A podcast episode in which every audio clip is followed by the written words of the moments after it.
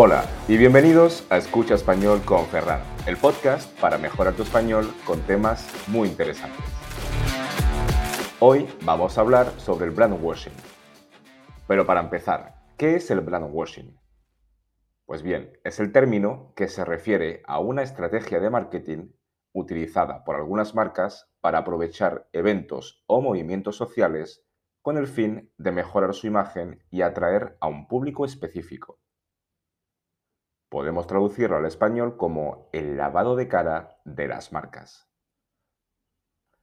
Actualmente, en el mes de junio, tenemos uno de los lavados de cara más famosos. Sí, efectivamente, estamos hablando del pink washing, la apropiación de la lucha por los derechos y la inclusión de las personas LGTBI, que tiene lugar en este mes de junio y que muchas marcas utilizan para ganar visibilidad sin tener realmente un compromiso genuino y sincero.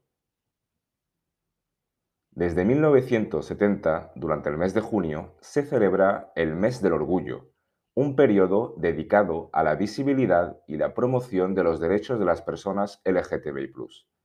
Muchas marcas aprovechan esta ocasión para lanzar campañas publicitarias con temáticas relacionadas, utilizando por supuesto los colores del arco iris y otros símbolos distintivos del colectivo para mostrar así a su apoyo a la comunidad LGTBI. El problema real ocurre cuando estas marcas solo se suman temporalmente al movimiento, sin ningún compromiso real, utilizando el mes de junio como una oportunidad para lucrarse y para lavar su imagen, sin estar realmente involucradas a largo plazo en la lucha por los derechos y la igualdad. Pero no solo el colectivo LGTBI es víctima de este malicioso lavado de cara. También existen otros tipos de brandwashing, en contextos diferentes, como por ejemplo el greenwashing.